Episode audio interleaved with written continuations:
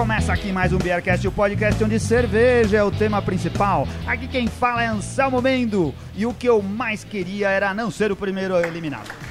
Eu sou o Felipe Silva e o programa de hoje pra mim é Quebrando o Tabu. Eu sou a Erika Barbosa, profissional de marketing de cerveja e de coquetelaria cervejeira e participante do reality show Asma Mestre Cervejeiro, ano 10. Muito bom. Empurrou o Pedro mais pra baixo agora, né? Porque agora a gente conseguiu mais uma celebridade no Beercast e empurrou o Pedro pra sub-sub-celebridade. É, o Pedro já é o terceiro. Já é o terceiro. Já é o terceiro. Porque o Ivan já tinha passado Não, ele, Ivan, né? não, mas o Ivan é ganhador, né? É, então. É, o Ivan... Tá, O tá- Pedro, o maior feito do Pedro foi se vestir de, de alemã. Isso daí, É. do programa. Ah, Inclusive pessoal, o Ivan Tosi foi meu aluno agora, né, no curso Marketing de Cerveja que foi, eu fiz aqui em São Paulo. Você vai contar desse curso agora. É, hoje estamos aqui, como vocês já perceberam, com a Érica Barbosa, fundadora da empresa Market Cervejeiro, palestrante, jurada de concursos, consultora de drinks com cerveja e participante do BBB da cerveja. Ouçam lá o episódio 286 que ela gravou com a gente. Foi o ano passado. Foi o ano passado, né? A gente gravou Foi, no Ambar. Vocês gravaram na semana que tinha sido o Slowbril. Isso. Isso Fazendo, daí. inclusive, comentários... É, Capciosos e inju- capciosos, injustos E cheio de e levianos sobre a minha pessoa. Ah, eu nem agora- lembro disso. Ah, Não, o- você tá sem culpa, você o tá sem culpa. importante é que a Ah, que Amora bom. sobreviveu. A Mora sobreviveu. É, a Amora tá aqui firme e forte. Firme e forte aonde, Felipe? A gente tá aqui Hoje. no bar que é praticamente a casa da Mora, né? Segunda É. casa da Mora, que é o a Companhia de Braçagem Brasil, aqui na rua Antônio de Macedo Soares, 1295, no Campo Belo. Legal. A Dani mais uma vez recebeu a gente super bem aqui. Consertou o sapato, o chinelo da, da, Da Érica. A Érica havia vindo pra cá, ela falou assim: Ah. Porque o cari- o carioca anda de é, chinelo, né? O carioca anda de chinelo, isso daí. Mas, mas eu, ando de chinelo. Existe um, um estigma que paulista não anda de chinelo e que acha feio e deselegante. Eu É. acho super legal andar de chinelo em todo lugar. Eu É só ando de despojado, chinelo. né? Você anda à Isso. vontade. Só que de vez em quando o chinelo quebra. E aí a gente É. não consegue ir pros lugares. E a Erika chegou hoje aqui descalça, andando. É que eu tava no brief shop ali, no outro evento, quando eu vi já tava no horário de vir pra cá, eu vim de chinelo mesmo, o chinelo arrebentou no meio do caminho, mas enfim, tô aqui. Não, então, o importante é sobreviver. E sobre o, o paulista, teve uma vez uma carioca que me falou que é muito fácil o carioca identificar quando um paulista chegou, tá no primeiro dia na praia. Ah, Que o, Como? o paulista, em vez de ir pro hotel ou ir pra pousada, deixar as coisas, trocava pra praia, não, o paulista estaciona na praia, de Isso. calça jeans e tênis, é. vai andar na praia, aí quer. ele vai depois, ele vai levar, ele tem que levar areia pro... Ele tem que se, ele quer sentir o clima antes de tudo. O Exatamente. paulista é Então, exatamente assim. Reconhece o paulista assim lá. Se deixar, ele dobra a barra da calça, vai pisar no mar, né? Vai É. se benzer. porque Vai colocar se o benze, tênis na colocar, mão, né, pra- Vai pedir proteção pra Iemanjá. Esse é o paulista, é verdade. Muito bom. Você tá a semana toda aqui em São Paulo. Tô, eu É. tava ministrando o curso Marketing de Cerveja, que aconteceu aqui entre 24 e 28 de junho, e tô indo embora hoje pro Rio. Hoje, hoje que hoje talvez seja hoje antes de ontem. Antes de antes de ontem, porque a gente vai tentar, a gente tá gravando no sábado, dia 29. Ah, tá, agora- Ah, Tava sim. confuso. É, Eu É verdade, confuso, pra quem tá É, ouvindo, É, né? estamos gravando. Esse programa não é ao vivo, sabia, Felipe? E aí a gente vai tentar editar pra colocar na quarta-feira. Porque hoje nós vamos falar aqui também como foi. Vamos fazer a resenha, tipo resenha de futebol, do primeiro capítulo do Mestre Cervejeiro da Eisenman. Talvez pra ficar mais claro pro ouvinte, a gente pode falar o dia, né? Isso. O número do dia. A gente tá hoje no dia 20... 29, acabei de 29 falar. de junho. Isso, É, e o episódio não foi ao ar no dia 27, É. né, quinta-feira, no Multishow, às É. 23 e 15 E vamos E tentar lançar o depois- episódio no dia 5. Se o Renato, se o Renato conseguir, dia 5 É, sai. a quinta-feira da semana que vem tem de novo, o É número quinta, 2. A resenha. A resenha. O... Legal. Uma coisa que.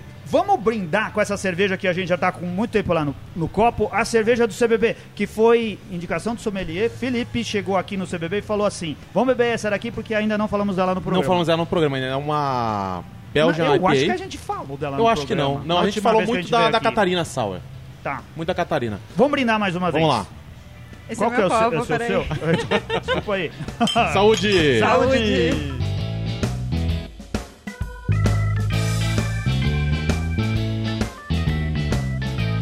A gente aqui, como todo mundo já ouviu a gente dizer várias vezes no CBB, as cervejas que tem aqui é que eles produzem na casa, ou que produzem na casa, ou que produzem na cervejaria da Companhia Brasileira de Braçagem. E estão nas 14 torneiras hoje, 13, né? Tem uma que tá faltando lá. A gente escolheu uma que é meio novinha aí na família de cerveja do CBB, certo? Não, ela é nova aqui no programa, mas ela tem aqui desde de- do bar, ela tem desde a inauguração. Desde a inauguração? Do bar. Então eu, que não, sei sabia. se ela é de antes. Hum. É uma cerveja que eles fizeram inicialmente pro Delirium Café. Ah, verdade. Por isso que ela chama Elefante Cor-de-Rosa. É uma Belgian IPA. Ela, ela tem todos os perfis que a gente procura. Né? Tem a, a questão da levedura belga, que está muito perceptível. Ela é amarga e alcoólica, né? É uma cerveja bastante legal. E assim, a, a Companhia de Braçagem Brasil, ela é muito conhecida por ter, na grande maioria das suas cervejas, é, reversão da parte da renda para alguma ONG de proteção ambiental. Sim. Essa, nesse caso, é ela vai... elefantes cor-de-rosa. É. Não, essa vai para o Instituto Neomama, que faz pesquisa de câncer de mama. Ah, que legal. Ah, que legal. Então, parte da renda aqui para a saúde da mulher. Muito bom. Muito bom. Legal. O que, que você achou da cerveja, Erika? Muito boa. Ela tem uma esterificação bem presente, né? Que remete a frutas amarelas. Para Mas- os nossos ouvintes mais iniciantes, o que é esterificação? Então, esterificação é um dos compostos da fermentação que vai lembrar aroma e sabor de fruta. Sim. Né? Então tem esterificação que lembra mais banana, por exemplo, no caso de uma Weizenbier, de uma Weizenbock, que lembra banana passa, não quer dizer que tem adição de banana na cerveja, né? É um éster da, que vem da levedura que vai lembrar essa fruta. Aqui no caso está puxando mais para frutas tropicais, frutas amarelas, né? Mas também é proveniente da levedura, porque a escola belga ela puxa bastante a levedura como ingrediente principal. Mas por ser uma IPA, ela também tem um amargor presente e também dá para sentir o maltado lembrando o caramelo e o lúpulo lembrando também um pouco uma pegada um pouco cítrica, né? Legal. Elefante Cor-de-Rosa veio beber essa Belgian IPA aqui no CBB. Agora, aproveitando o gancho, essa cerveja daria para fazer um bom drink? Daria, claro. Qualquer cerveja dá para fazer bons drinks. Legal. O que que acontece? Depende. Tem Ah, cerveja que Não, é. Não, dá sim, dá Então sim. tem, então, tem cerveja que... eu tenho que fazer minha parte. Hoje eu vou re- literalmente fazer. Literalmente não, né? Ah, Eu, falar, eu ia falar que ia fazer o advogado de- do diabo, literalmente. Não, não, não é essa a ideia. Hoje, Esse- esse- simbolicamente, eu vou tá realmente fazer o, o advogado do diabo. É. Ó, advogado do diabo é redundância, algumas é pessoas redundância, diriam. eu também acho que é.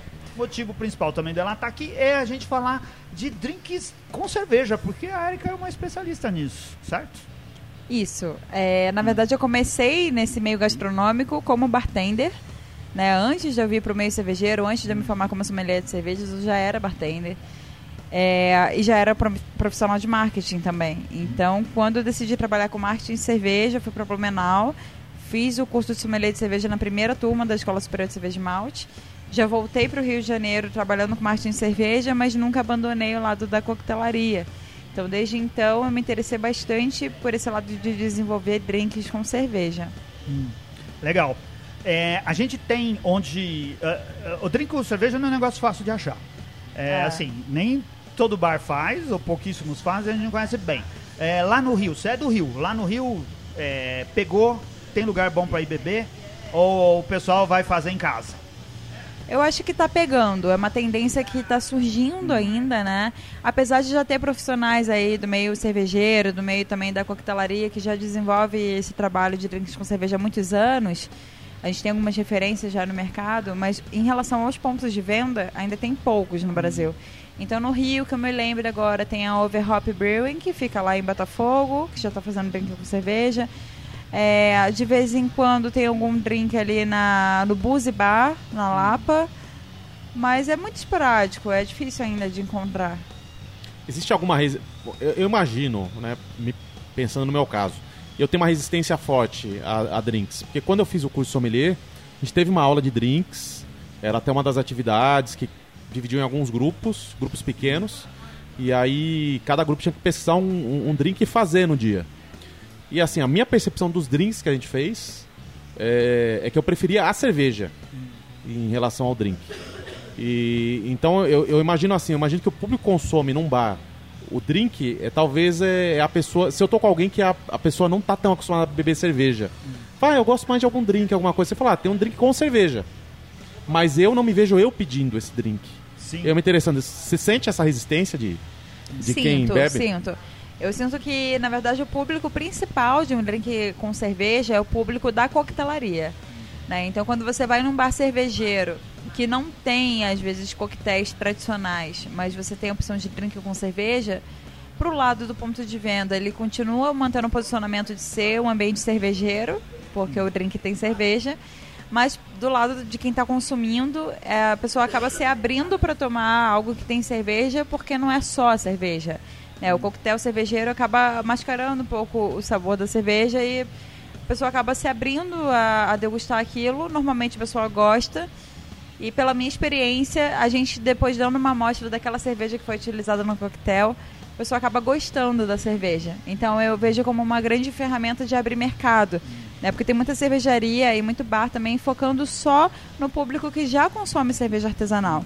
Só que é um público muito pequeno ainda, né? A gente não chegou nem a 2% do mercado cervejeiro que é pouquíssima coisa. Então, quando a gente pensa em estratégias de abrir esse mercado cervejeiro, de atingir o público que ainda não bebe cerveja artesanal, uma das formas é trazer o público da cerveja mainstream, ou seja, cerveja popular, mas eu acho que a principal forma é a gente trazer o público da gastronomia e da coquetelaria, porque a pessoa já está disposta a pagar um pouquinho mais caro para beber uma bebida de qualidade, já está disposta a experimentar coisas diferentes é, encontrar novos sabores, novos aromas e apenas não conhece outros estilos de cerveja. Acha que cerveja só tem a Pilsen, só tem aquela uh, que é mais popular no mercado. Mas uh, quando encontra diferentes estilos de cerveja dentro do coquetel, acaba se encantando por esse universo também.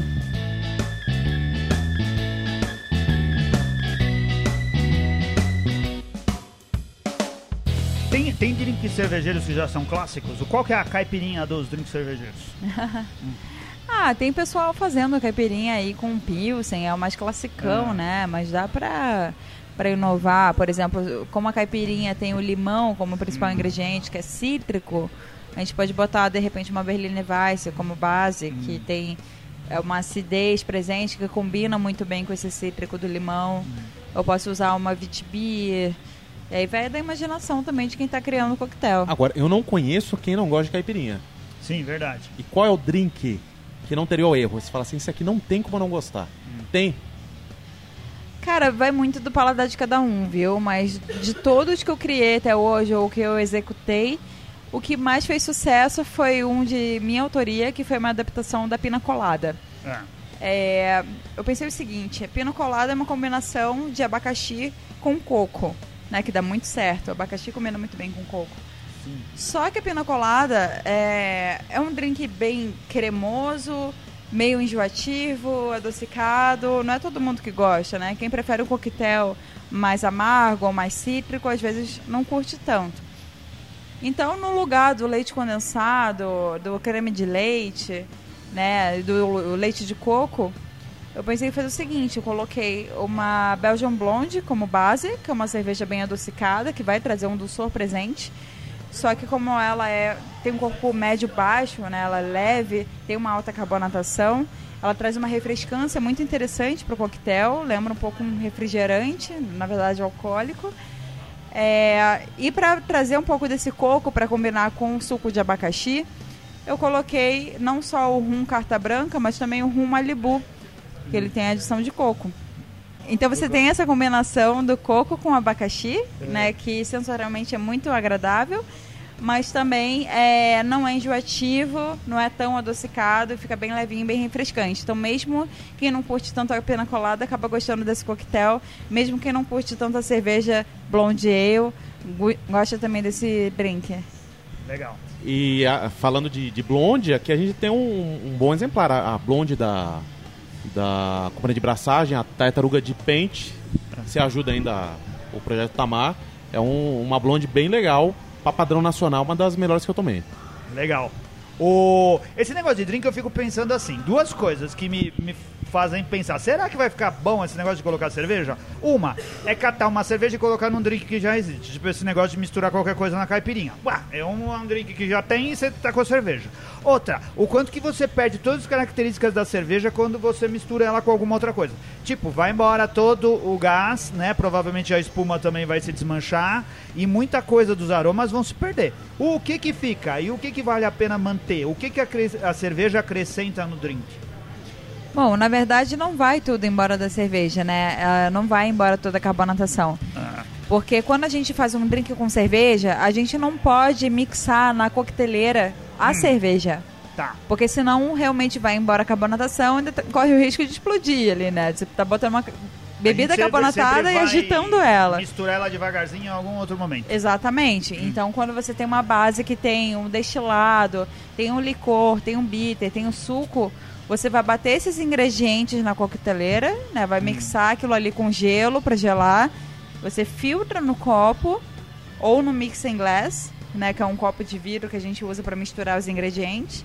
E depois a gente adiciona a cerveja e mistura delicadamente com a bailarina, que é uma colher Sim. né, de coquetelaria. Então ainda fica assim a carbonatação. E essa carbonatação vai contribuir para uma boa drinkability, vai ficar mais fácil de beber. E tudo que tem gás atrai mais o consumidor, né? Dá uma sensação de refrescância, dá uma sensação de que é mais fácil de beber, você sente que dá para beber em maior quantidade. Então um coquetel que ele é carbonatado, ele fica mais interessante de degustar do que o que não é. Inclusive uma tendência é você fazer o drink on tap, né? Fazer uma carbonatação forçada. Você já deixa uma preparação ali no post-mix e pluga na chopeira, né? E só faz ali as guarnições no copo. Coloca ali as frutinhas, né? As decorações de coquetel, mas já deixa o drink pré-pronto no post-mix para engatar um tap. Aí é uma, uma sugestão pros bares. Aqui, aqui em São Paulo, que tem se tornado muito comum, é gin tônica na torneira. É. Então, você vai, às vezes, você, quer combinar com algum pessoal de, de, de ir no bar, alguma pessoa, e aí tem aquela pessoa que tem resistência, mas o gin tônica tá hiper na moda, né? Então já ajudou nem- eles nem na torneira. o- Agora o drink na torneira é interessante. É. Porque eu não precisa ficar esperando o bartender lá eu preparar. acho que eu teria essa predisposição maior a experimentar se estivesse na torneira. Legal. Quem que é o, o patrão do Beercast que seria o grande consumidor de drinks de cerveja? Não, se, se o drink fosse caro, É, tinha que ser caro e parecer que é chique. É. É, o Flávio Yokuji. Flávio Cuji. E harmonizar com charuto. Com charuto, E ia com tomar junto com Negroni e, e com os pães dele lá. Lembrando que ele, ele, ele fez pão É. essa semana e tava passando mal esses dias, hein? O Fala mal do meu pão, mas eu nunca passei mal ajuntou meu os pão. fatos. Ele pegou a foto de pão da segunda-feira e juntou junto com o almoço de quarta e Porque ele falou falou ainda "Essas que ele e a esposa ficaram ruins, né? Aí falou que, que é o do, do-. Foi na casa da tia da. da- não tem nada, é o, é o pão. Muito bom. Falando em drinks e oportunidades de misturar bebidas alcoólicas destiladas com cerveja, a gente tem hoje aqui duas coisas que. Será que daria certo pra fazer drinks com cerveja, ô Érica? Explica aí, Felipe. A gente recebeu aqui, eh, existe um, um pessoal vendendo produtos aqui no CBB. O seu Mário, É, aqui na, na CBB de sábado eles têm food truck aqui, né? É. Tem alguém que vem fazer aqui na, na, na área aberta deles, vem fazer o lanche. E quem veio fazer o lanche aqui hoje é o Smery Art, uma charcutaria e tem também conservas artesanais. Tem queijos, tem tipos de carne ali, né? Charcutaria. E uma das coisas que ele tinha aqui também, que ele trouxe pra gente, o Mário, é, são cachaças artesanais lupuladas. Aí ele trouxe pra gente aqui duas, uma com Comets e uma com Citra.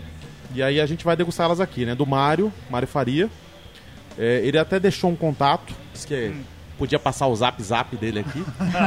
o DDD. ele falou literalmente assim: manda meu zap zap aí. Manda meu zap. É. Manda, o zap. Manda o pessoal chamar no zap.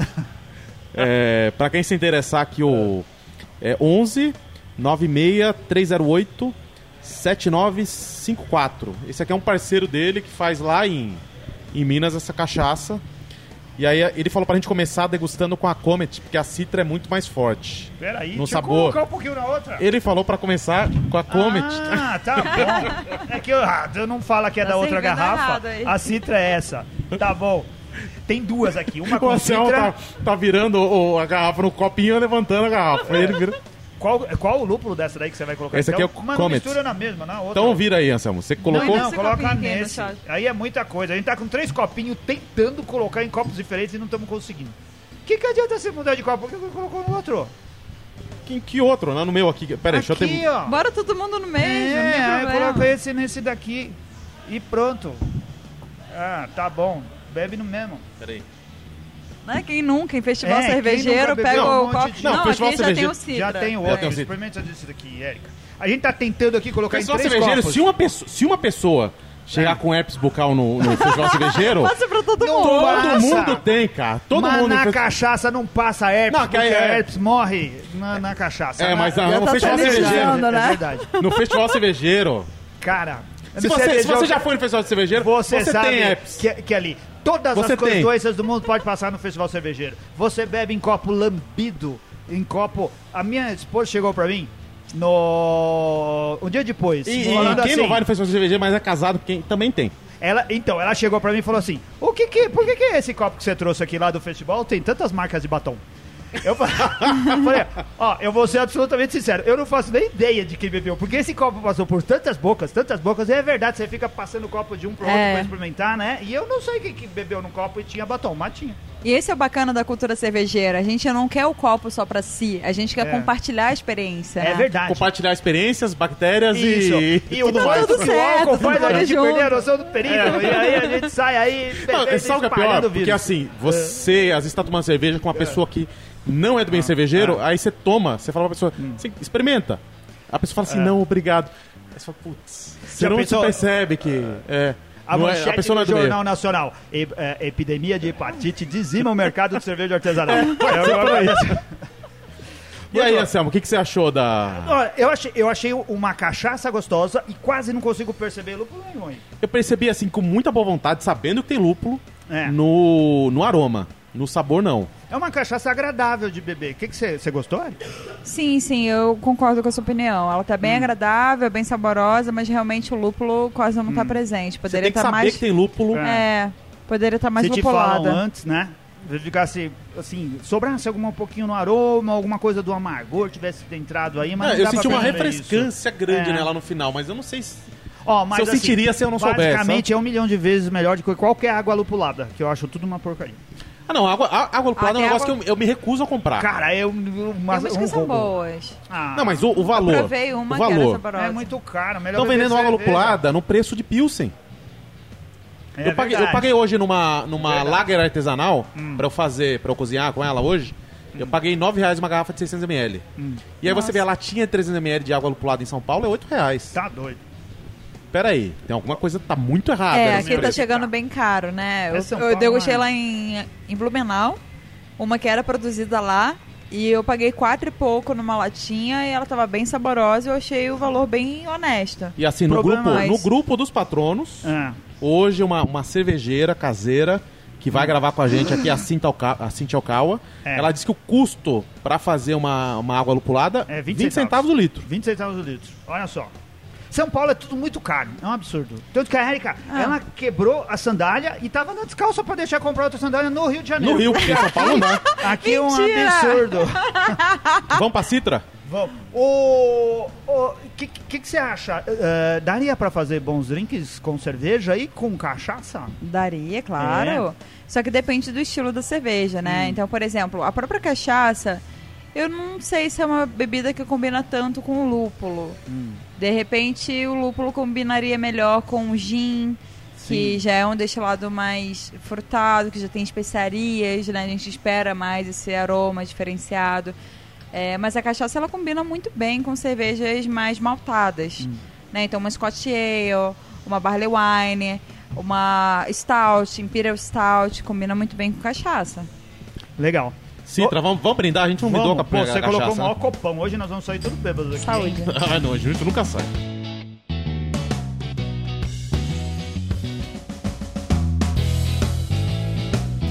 Talvez um pouquinho mais de lúpulo, um amargorzinho que eu não sei se é da cachaça. Não, porque na outra não tinha esse amargor. É do lúpulo. Talvez, né? É cachaça verdade, não né? tem amargor Será que- assim. Mas não É. é a mesma cachaça, certo? A gente É a tem mesma uma cachaça. que passou no barril amarela, outra é branca. ó. Eu acho que não é a mesma, porque o Não, lúpulo não não, é, ia dar realmente. aquela cor lá. Realmente. Essa daqui é repousada em barril, essa daqui não. É, é. Ah, Mas, essa ó, aqui eu- acho que era curtida, né? Eu acho que É. ela ficou. Tá, essa daqui tá melhor, tá mais interessante. Eu acho que precisa da força psicológica da publicidade, não é? Marketing agindo nisso e mostrando. Aqui tem lúpulo, aí a pessoa já. É, entra- ajuda bastante. Um bom rótulo, né? Uma boa campanha também para trabalhar o conceito do, destilado que tem ingrediente cervejeiro, tudo isso é importante também para firmar o produto no mercado. Não basta a gente ter um bom produto e não comunicar também para o consumidor. Agora, a, a, a Erika, a gente tá falando com uma especialista. Eu tô falando só Isso. como consumidor. É. E eu vou, eu vou agora é, incorporar o, o consumidor paulistano, meu. Se você pega essa cachaça com citra, coloca numa lata de 473 ml Ah. e coloca uma, uns desenhos assim, top, É. cinquentão, umas meu. caveira, Umas caveiras cinquentão, meu. No... Uma, umas caveiras, meu, cinquentão. Eu pago, meu. Mas Olha, tô aí pagando só a cachaça numa lata? Ou que, eh, cachaça que é? pura na Não, lata? essa cachaça, eu coloco umas caveiras. É, e vende coloco também um, um, um, um tem que colocar é, um lúpulo. Tem que colocar um lúpulo aí no é olho 49,90. Tudo verde é, fosforescente. É, cachaça pura em lata não sei se combina muito a bem. A 51 né? vende já faz tempo. Então Mas você tem que pensar aqui que a gente tá falando do mercado é. paulistano. A gente não tá falando de não tá falando nem que vai ficar bom e nem que é um produto que vale a pena ser comprado. A gente tá falando dos negócios que faz as pessoas aqui em São Paulo se moverem aí no lugar e O paulistano vê uma, o paulistano que bebe cerveja, ele vê uma lata é, a 49 4,90 com desenho de lúpulo, ele compra. Ele nem se importa com o que tem dentro. O importante é o preço. Você quer fazer um tá negócio que vende mais rápido? Você coloca assim, edição limitada. Ah, claro, exclusivo, né? Aí só muda depois um ingrediente, faz outro lote, é. exclusivo Não, também. Você, aí acabou, você coloca quanto lúpulo. Só com muda o lúpulo. É, faz um oh. hop, né? No caso aqui da cachaça, é, é, que vocês falaram da lata, eu acho interessante fazer na lata um drink enlatado. Né? É uma Sim. tendência que a gente tem.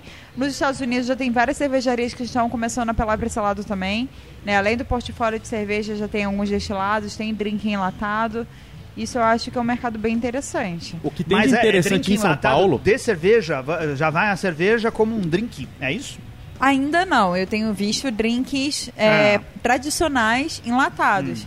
Mas eu estou sugerindo como uma oportunidade de Entendi. mercado, como uma inovação, Mas fazer o- drink com cerveja Uma das pegadas do drink da coquetelaria, do modo geral, não é o frescor, é os elementos serem misturados na hora em que você vai servir.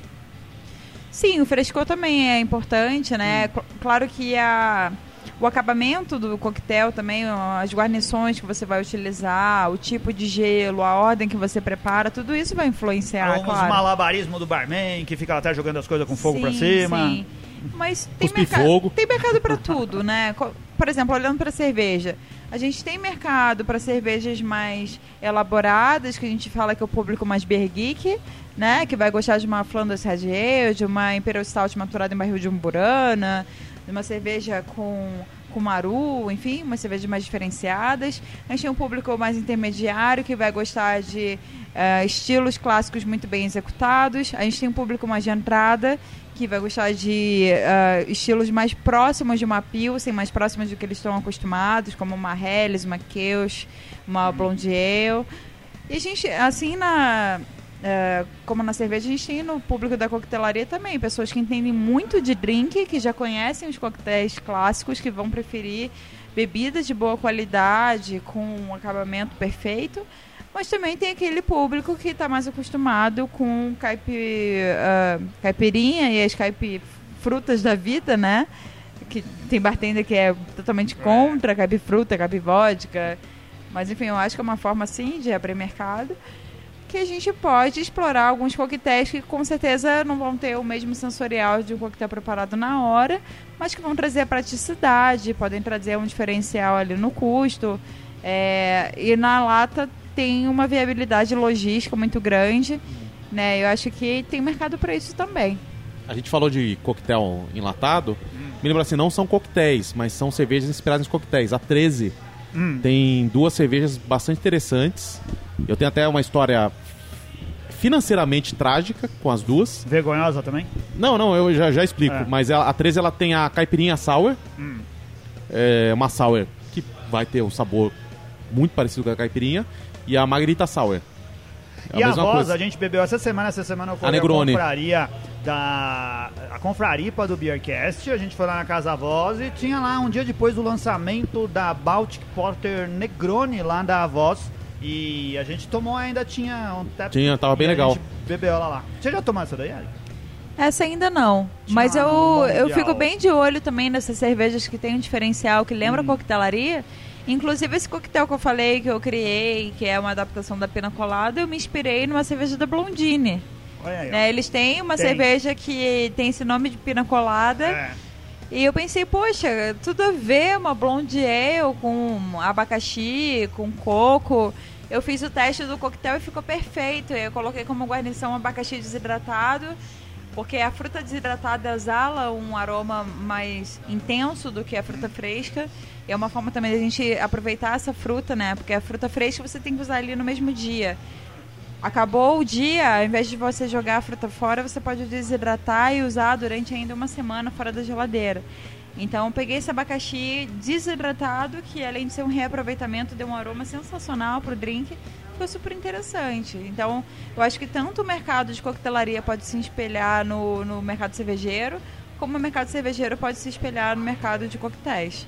A O Baltic Negroni, é, a Baltic É. Negroni, ela é, ela é envelhecida, ela envelhecida, não, ela maturada num barril por onde passou Negroni antes. Isso. né? E Aí ele é servido no- num copo raso, tipo de drink, né? E com. O Júnior tava servindo lá com uma casca de laranja em cima, que eu acho que ficou muito bom, porque ficou um aroma muito presente Sim. da laranja, né? E ficou agradávelíssima de É. beber. Achei excelente. E a minha história com a. que eu falei financeiramente trágica, eu tava num Ah. bar Hum. e aí eu olhei lá, 18, é, caipirinha sour da 13. Falei, ah, me dá uma lata, 18 É. reais tá barato. Tomei, e aí depois eu vi lá, 19, a Margarita Sour. Ah. Me dá uma, tomei. E aí na hora de dar conta tava lá, R$ 39,90 cada uma. Ah. Eu falei, não, tava 18 e 19. Falei assim, não, isso aqui é o código do cardápio. Então, eu achei que eu tava gastando 35, 36 reais, menos de 40. Mas que e história gastei sensacional. 80 reais. Ah, bom, podia ser pior ainda. né? Podia, é, né? é. Podia. Mas assim, lembrar que a lata era de Muito bom. 330, não era de 433. Eita. Veja se tem cifrão, veja se tem vírgula zero zero antes de pegar o negócio. Muito Só uma bom. correção, não é marguerita, é margarita. É Margarita? Marguerita é, um a- sabor de é pizza. Ó, Margarita é É um o coquetel que Olha tem aí. tequila, Vivendo e limão e aprendendo. control, que é o licor de laranja. É, aí, ó. Beercast Cultura. Onde que o pessoal bebe seus drinks? Bom, é, de vez em quando eu exponho alguns eventos, né? Ano passado eu expus no Mundial da Labier do Rio, vendendo os drinks com cerveja. É, esse ano Vai ter esse ano aqui? pretendo expor de novo, com os É. drinks com cerveja também. Que é uma forma justamente de divulgar essa cultura da coquetelaria cervejeira para apresentar o curso de uma forma diferente, né? Não apenas falando sobre o curso, sobre o que, que a gente ensina, mas também sobre a experiência de beber drink com cerveja. Mas é, eu não tenho o hábito de fazer isso no dia a dia para os bares. Hoje eu estou numa posição mais de instituição de ensino, realmente ensinando a fazer. Legal.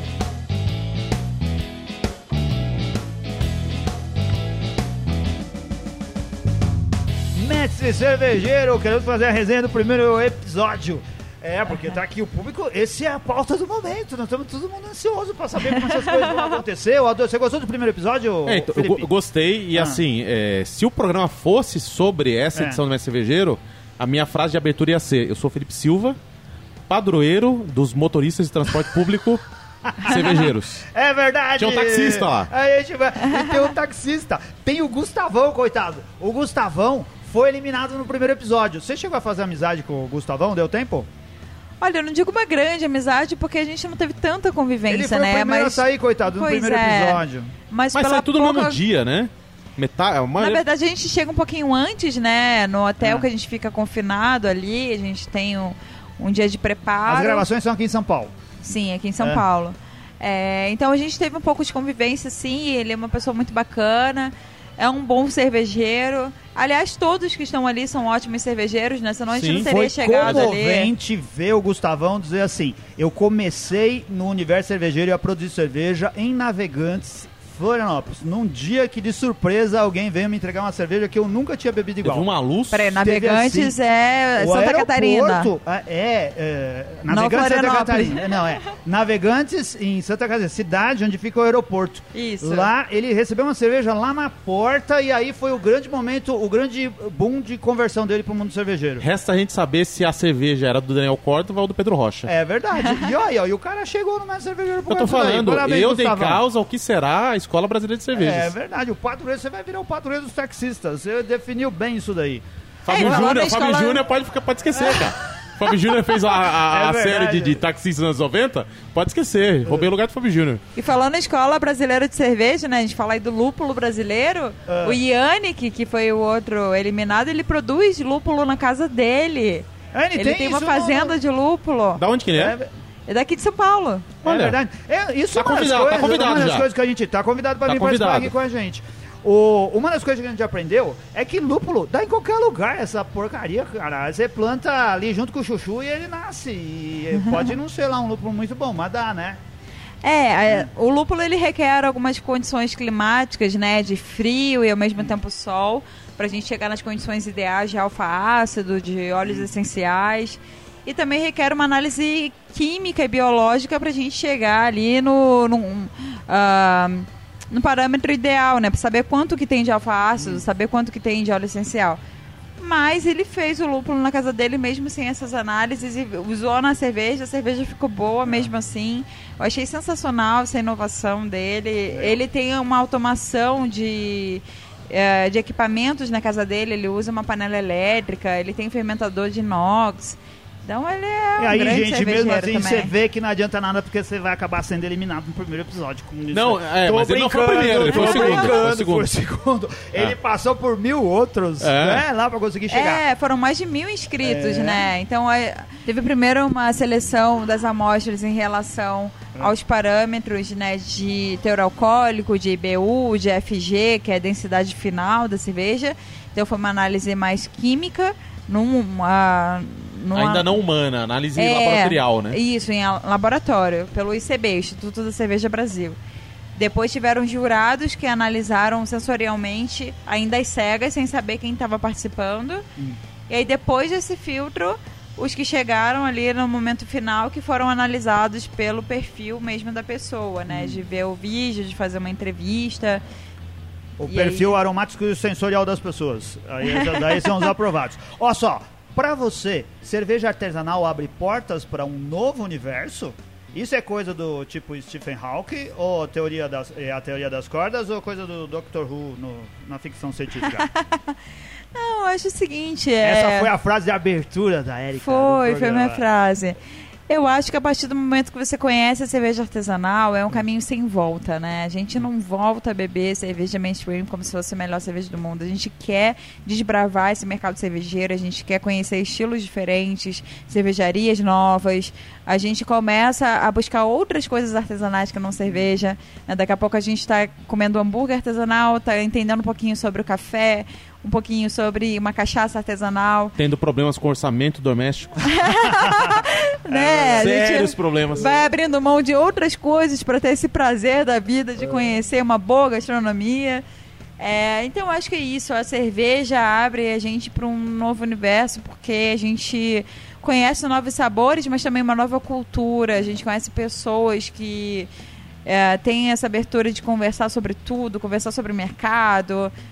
Acho que realmente é algo muito encantador e muito apaixonante, né? Eu sou completamente apaixonada pelo mercado cervejeiro. Muito bom. Olha só, você tá junto, a gente descobriu que agora você vai ter uma, ah, uma aprendiz grudada em você no resto do programa. Você está se dando bem com a Thay no programa da semana que vem? Sim, sim, ela é muito legal. É, ela é uma cantora, né, de reggae. Isso, eu achei a coisa mais esquisita, porque tá cheio de cantor lá, né? Fala assim, agora tem aprendizes. É, ele- os aprendizes vão acompanhar os participantes durante a jornada deles lá dentro. Pelo menos foi isso que eu atendi, entendi. E aí tem a Thay, é uma cantora, mas tem outros vários cantores lá que vão ficar junto com vocês durante o programa.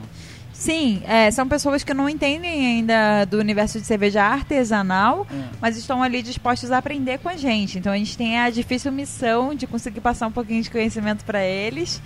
É, e eu não sei ainda como é que vai ser o desenrolar dessa história, mas eu sei E o que eu Gustavo gostei. Passe não foi pra lá por quê? É verdade, podia, né? Ia, ia casar direitinho. E você, e você- ela fica cantando lá pra você? você tá cerveja? Nos bastidores, bastidores. eu também tenho uma veia musical, né? Eu toco contrabaixo. Você toca Pô, contrabaixo? show de bola. Ah, Caramba, sim, você sim. é uma, uma mulher muito versátil. Quantas vezes você faz? Você toca também? Sim, sim. É. Mas É. tem banda? Não, não mais. Eu já Ah. tive banda na época da adolescência, na época Ah. que eu ainda fazia curso técnico, Você automobilística. tem Toca o cara de roqueira. Contrabaixo. Ah, em relação ao estilo? É, estilo. Rock and roll. Eu prefiro hard rock. Ai, é, tipo Skid Row, ACDC, Skid White Row, Ah, Snake. hard só banda que é fácil achar vocalista. É. Ah, Kiss é mais fácil, Kiss é mais fácil. é. Mas também não é tão fácil. Eu canto também, mas assim, não profissionalmente, né? É um hobby que eu tenho. Eu escrevo poesia, enfim, eu tenho um lado bem artístico. É hop and roll. É. Hop and roll, ó, o trocadilho. Então você tá se dando super bem com a Thay. aí, Muito duas bem, artistas ela é muito gente boa, tem uma vibe muito positiva. Acredito que ela vai trazer boas vibrações aí pra você. ver. Assistam o Médio Cervejeiro, quinta-feira da semana que vem, às 23 e quanto? Lá no Multishow? 23 e 15, 23 e 15 e depois na Globo no dia seguinte. Após o Conversa com Bial. Isso daí. E aí, Zemban, coloca o episódio todo no, no YouTube. A gente quer ver vocês colocarem só 5 minutos. Não tem nos outros horários. Nós somos uma geração moderna que não fica mais esperando pra ver no horário na televisão. A gente quer ter a disponibilidade de ver as coisas em qualquer horário. on certo? demand. Isso daí, on demand, por favor. A gente quer ver o episódio inteiro. Tomara que eles façam isso. Eu É, posso esse- dar um recadinho aqui, ô Anselmo? Pode. Aí. No Mundial de La Bière eu conheci a Débora, É. que é. Ela tem uma escola de, de cerveja hum, no Amazonas. Hum.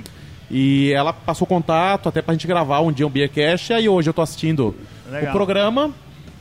Vejo Débora, falei, será que é a mesma? Olhei ali a foto de novo, né? Do WhatsApp e é a própria. E era. Que E, e é a própria. E assim, estava combinado já, está combinado de, marcar, de um programa com ela. Então, Ó. o Pedro Rocha, É. ele não vai aparecer, ele vai vai pra cair quarto, mais ainda né? no ranking. Vai Então, cair. Débora, não esquecemos, ainda queremos você aqui. Logo, Ela é logo o Pedro. Rocha ele vai estar na segunda divisão dos, das celebridades do Beercast. Você vai ver. Não, logo, logo, a única coisa que a gente vai realmente lembrar do Pedro Rocha é ele vestido, Vestido de, de- de alemã, porque É. isso aí não tem como esquecer.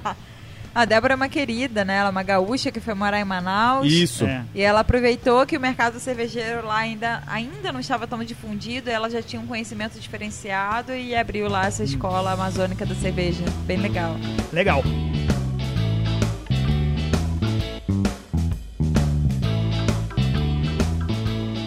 Acompanhe, estamos torcendo pela Érica. Aguardem, em Tomara breve. que ela ganhe e volte aqui pra contar pra gente. A gente queria que ela contasse tudo, a gente ficou insistindo. Conta, fala, fala, fala, mas não falou. Então a gente vai querer ouvir isso daí depois. Érica, recado final pros é, fazedores de drink cervejeiro. Por que fazer drink? Por que fazer drink? Bom, existem vários motivos, né? Muitas pessoas falam que a cerveja já é um coquetel pronto, porque já é, É. uma bebida complexa. Então, completando a pergunta, por que estragar a sua boa cerveja colocando misturado com outra coisa? Não é estragar. É, se a gente parar pra pensar, o uísque maturado por muitos anos, né, em barril, também é uma bebida super complexa. É, um rum também, oito anos, por exemplo, Bacardi, oito anos, é uma bebida super complexa que se a gente degustasse puro também já seria sensacional. Mas a gente pode juntar isso com outros sabores e criar sabores novos. Né? Então, por que não utilizar também a cerveja como um ingrediente para criar novos sabores? Já que a gente tem tanta variedade de sabor, de aroma, de sensação de boca, né? carbonatação. Então, acho que é mais uma forma da gente ganhar novos sabores no coquetel. É, eu acho que é um diferencial também para o bar ou para o evento, porque apesar de já terem alguns profissionais que já fazem isso há um bom tempo, ainda é uma novidade para o mercado cervejeiro, ainda é uma inovação, então quem tem isso acaba tendo um diferencial. Ah, também é um, um diferencial profissional, né? Aquela pessoa que sabe fazer coquetéis com cerveja acaba se destacando também um pouco no mercado. Em relação ao público, é importante a gente entender que nem todo mundo que vai ao bar de cerveja artesanal vai porque gosta de cerveja. Às vezes a pessoa está indo porque está acompanhando quem é cervejeiro. Ou é só poser, vai lá pra bater fotografia e ficar legal no Instagram. Não, mas na maioria das vezes, por exemplo, se vai em um grupo, né? Ah, vou Sei, comemorar meu aniversário. é, sim. vai ali, é é, legal ter variedade. 10 pessoas, das 10 pessoas, digamos que 6 sejam cervejeiros e 4 não. Se a gente só tem cerveja artesanal, a gente não vai agradar todo mundo. É E de repente, esse grupo, essas 10 pessoas que seriam cliente potencial para frequentar o bar, vão deixar de ir ao bar porque não tem outras bebidas. Né? E se você tem um coquetel, você está abrindo ali ah, uma chance de ter um público maior no- também no seu bar. Né? Então, é uma forma também de aumentar um pouquinho o seu ticket médio, o seu público. Lembrando que a lucratividade do drink é muito maior do que da cerveja. Né? O valor que a gente cobra no drink não é tão proporcional ao custo que a gente tem no drink como em relação à cerveja. Né? Então, é, enfim. não vou chegar a abrir valores aqui, mas a lucratividade realmente é muito maior quando a gente faz um, um coquetel. Imagina um drink com dogma. Não, eu, eu- me deu depressão já. Eu tô triste aqui. E eu acho que também é uma solução para giro de estoque, né? Às vezes a gente tem uma cerveja que ela tá ali para vencer, Não, ela, ela vai falar aquilo lá que. é, o pessoal do Beer for You, você, parem de ouvir. É, caso importado. Cara, desliga, para de ouvir aqui. Vai, pode continuar. Lugares que a gente comprou É barato. lugares tradicionais onde a gente vai pra comprar cerveja quase não Sim, sim, é. No outro programa eu até falei do Beer for You, né? Que eu comprei um álcool de palcos por 5 É reais. verdade, eu compro lá. A Como gente co- continua indo lá comprando as coisas Sim, como consumidor eu acho ótimo, mas olhando pro lado da marca, né? Olhando É. como profissional de marketing, mas cara, acaba depreciando também a marca. Quando a gente coloca uma promoção que o preço fica muito baixo, né? Às vezes até abaixo do custo. Às vezes é difícil depois a gente vender a cerveja pelo preço original dela. Então, às vezes, quando uma cerveja está para vencer, se a gente faz um coquetel com cerveja, que é um drink exclusivo da semana, né, uma edição especial, o consumidor não precisa saber que já está para vencer, porque sensorialmente ainda está boa a cerveja. É, e é uma solução para a gente vender a cerveja ainda pelo preço normal dela, né, sem ter que baixar tanto o preço, sem ter que chegar nessa, nesse ponto né, de, de depreciar o produto. E fora que assim, a gente vive hoje numa época de mídias sociais, então um drink também pode ser uma coisa muito instagramável. É, porque fica bonito, então, né? é, fica bonito. Se É. a gente tiver uma apresentação bacana, ou num copo bonito, com uma guarnição bonita, a chance de alguém fotografar, postar, marcar o seu bar, marcar a cerveja, é muito maior do que simplesmente um pint ali sem marca nenhuma, sem um apelo visual. Né? Então acaba gerando também comunicação, né? uma divulgação dessa bebida. Como diz o rei do bem. camarote, agrega status, agrega valor. né? Agrega- status, né? Que ele fala, agrega status, agrega, Agrega valor. valor ao camarote. Isso daí, muito bom.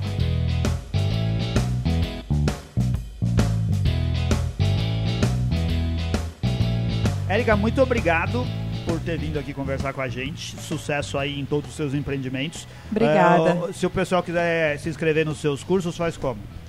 Bom, a gente tem agenda de cursos no site marketingcervejeira.com.br. Né, os próximos cursos de coquetelaria cervejeira vão acontecer aqui em São Paulo, a partir do dia 19 de agosto. Depois a gente vai ter uma turma em Porto Alegre e depois no Rio de Janeiro. É, e até aí a gente já vai saber o resultado do mestre cervejeiro e a Erika vai vir aqui contar pra gente. Muito bom, isso daí, legal. Queria agradecer muitíssimo aos patronos do Beercast. Hoje não vou falar o nome de todo mundo. Eu agradeço, são mais de 50 patronos, pessoal que ajuda a fazer o Beercast funcionar. Se você quer também virar Fala os novos aí, do- Anselmo. é que essa semana não tem novo, todo mundo aqui já tá há bastante tempo. Se você quiser virar. O mais novo era o Luiz Felipe Gentili, mas ele já tá aí já faz algumas semanas. É, se você quer virar patrono, se torne patrono novo pra gente falar o seu nome aqui no programa. Entre no PicPay, procura Beercast no PicPay, faça a sua assinatura lá e ajude a esse projeto continuar acontecendo. Agradecemos também aos parceiros que dão desconto pros patronos do Beercast. Entra lá no blog do Beercast, beercast.com.br, tem um menu lá escrito é, patronos e você vê lá todos os lugares onde você tem desconto Mas vai lá patrono. parcearia, camerade. Mercearia, camerade. O CBB não dá desconto, dá desconto. Hoje a gente vai, vai, vai vamos fechar isso aqui. vamos negociar Vamos isso. negociar. É, porque até agora a gente não tem uma... E a gente Mas fala isso não bastante daqui, diminui, né? Fala bastante. E vamos Vem continuar aqui, falando. Vamos continuar Falando. falando, porque aqui é um ótimo bar. A Mora tá aqui dormindo super tranquilamente. Melhor bar pra cachorro. Traga seu cachorro aqui. É muito legal. Obrigado, Erika. Valeu, obrigada pelo convite mais uma vez. É sempre um prazer estar aqui no Beercast. É, e volta de novo pra contar as fofocas. É, por favor. E a gente vai lá no Mundial beber seus drinks. É, lá no Rio de Janeiro. Isso daí, ouvinte, muito obrigado. Esteja de novo com a gente na próxima semana. Acabou o recado final? Acabou o recado final. Então Rodrigo. acabou. Tchau, valeu! Valeu! Valeu!